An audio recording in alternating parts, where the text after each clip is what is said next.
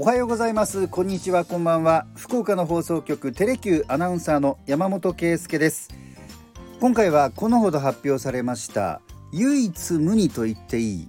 電気自動車の話をしたいなと思います。では山モーターズ出発。暑い時はテレキューラジオ。寒い時もテレキューラジオ。家でも外でもどこでも聞けるちょうどいいぬくもりテレキューラジオマツダの MX30 ロータリー EV というものです。このロータリー EV ネーミングに全てが凝縮されております。そもそも電気の力で走る車っていうのはいろいろな種類があります、まあ、グラデーションのようにちょっとずつ違うんですね。シンプルな電気自動車はパソコンやスマホのようなバッテリー充電池に、えー、電気を貯めましてそれでモーターを回すというものなんですけれども一方で半分ぐらい電気自動車なのがハイブリッドですよね。日本では本当にたくさん走ってます。これは電気の力で走る場面もあればエンジンが、えー、加わったりそれがもう本当に頻繁に入れ替わりながら走るということなんですけれどもそれがハイブリッドです。さらにバッテリーに貯めた電気でモーターを回すシンプルな電気自動車に発電用としてもう脇役に徹する小さなエンジンを乗せるというそういう、えー、電気自動車もあるんです。それが今回そのマツダが発売するマツダ MX30 ロータリー EV がその仕組みなんですね。ですから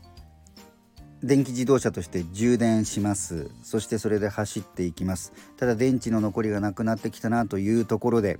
普通の電気自動車だったらそこでまた充電をしなきゃいけないんですがそこで助っ人として発電をエンジンがしてまたバッテリーに充電をしてさらにプラスで距離を走れると。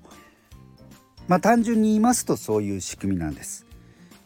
そしてその発電に徹するエンジンをマツダはロータリーエンジンにしたんですね。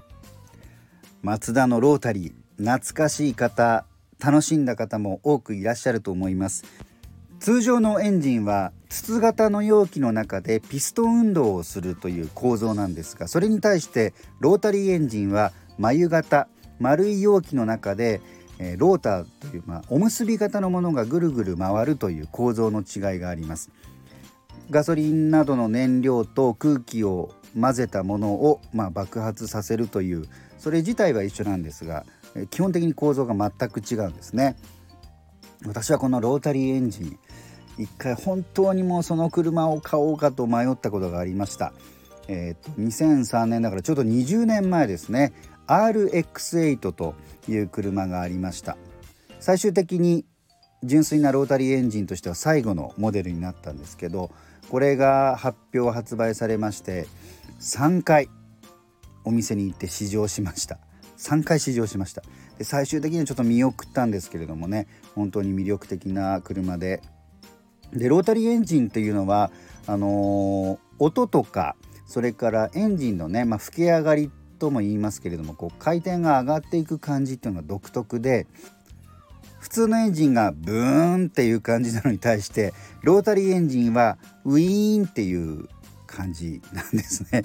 あのまあモーターのようだという表現もされることもありますが非常に軽やかにスムーズに回転が上がっていって音も独特なんですね。